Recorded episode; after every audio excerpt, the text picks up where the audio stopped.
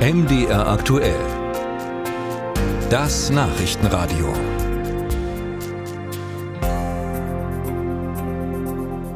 Kurz mal nicht richtig hingeschaut. Schon hat man den hinter sich geküsst.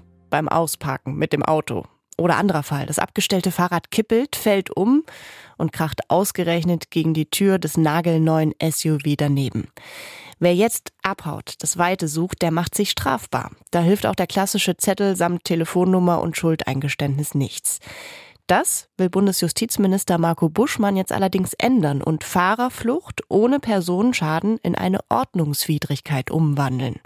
Bis Anfang dieser Woche konnten die Justizministerien der Länder genau dazu Stellung beziehen. Britta Felske hat sich umgehört.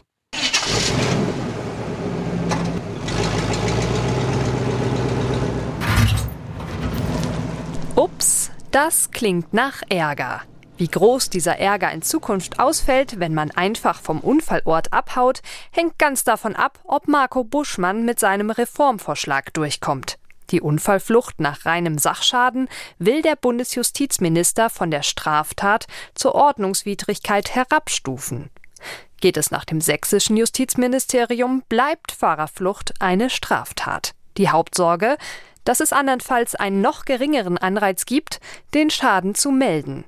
Weiter teilt ein Sprecher gegenüber dem MDR schriftlich mit, dies könnte insbesondere zulasten derjenigen Personen gehen, die keine Vollkaskoversicherung besitzen oder sich diese nicht leisten können. Sachsen-Anhalt hat noch keine abschließende Meinung zu dem Thema. In Thüringen sieht man Buschmanns Pläne ebenso wie in Sachsen kritisch. Und zwar mit, Zitat, Hinblick auf das Beweissicherungsinteresse der Verletzten, das auch bei reinen Sachschäden besteht. Außerdem äußert das Justizministerium Bedenken, dass die Reform die Justiz entlasten würde, wie sich Buschmann erhofft. Dieter Müller, Professor an der Hochschule der sächsischen Polizei hingegen, glaubt schon an eine Entlastung von Staatsanwaltschaften und Gerichten.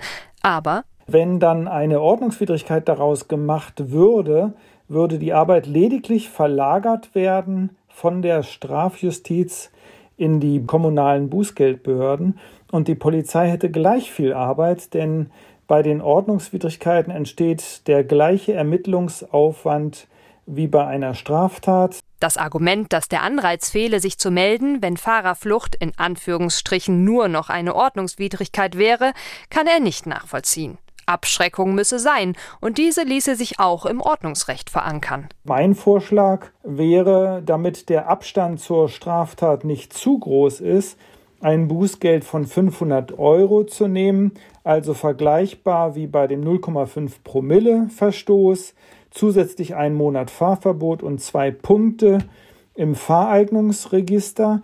Denn wenn das nicht gemacht würde, sondern zum Beispiel nur ein Verwarnungsgeld genommen würde, dann äh, gäbe es keine Notwendigkeit, ähm, sich überhaupt zu melden. Die Idee Buschmanns findet Müller durchaus bedenkenswert. Allerdings brauche es für die Reform noch mehr Fakten und konkrete Absprachen mit dem ebenfalls zuständigen Verkehrsministerium.